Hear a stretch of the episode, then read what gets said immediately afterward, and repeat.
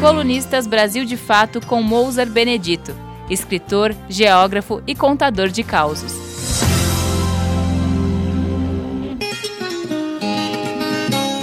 O governo tem comemorado uma coisa que vem acontecendo. Cada vez menos a justiça do trabalho é procurada por trabalhadores que se sentem lesados pelos patrões. Não é que a situação melhorou, ao contrário. Os direitos dos trabalhadores estão cada vez mais precários. As leis trabalhistas estão cada vez piores. E a justiça acaba decidindo contra os trabalhadores muitas causas que deveriam ser a seu favor.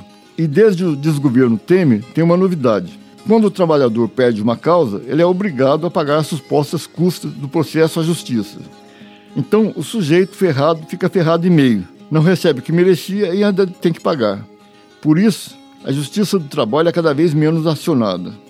As mudanças das leis trabalhistas, segundo Temer, os capitalistas e seus puxa-sacos, era para criar milhões de empregos. Mas o resultado a gente vê na quantidade de moradores de rua se multiplicando em São Paulo, por exemplo.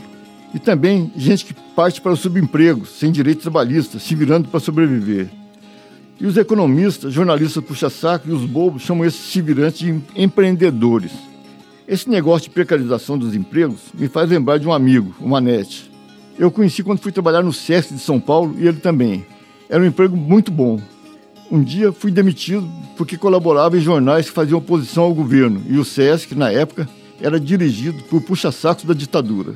Pouco depois fiquei sabendo que o Manete também foi demitido.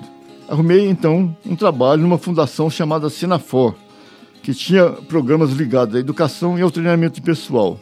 E o Manete apareceu por lá também. O trabalho não era tão bem remunerado como no SESC, mas era razoável, só que durou pouco. Tempo depois, fui trabalhar no Senai, escrevendo curso de ensino à distância. E não é que o Manete também foi trabalhar lá? E fomos demitidos no mesmo dia, de novo por motivos políticos. A direção do Senai também era puxa-saco da ditadura. Encontrei com ele na hora de assinar os termos da demissão e ele me falou que estava se lembrando de um governador de Minas Gerais, de antigamente, o Benedito Valadares, tão puxa-saco de presidente que uma vez declarou: melhor do que o atual presidente, só o próximo. Mas o que tinha isso com a nossa situação? Ele falou: trabalhando no SESC, depois no Senafor, depois no Senai.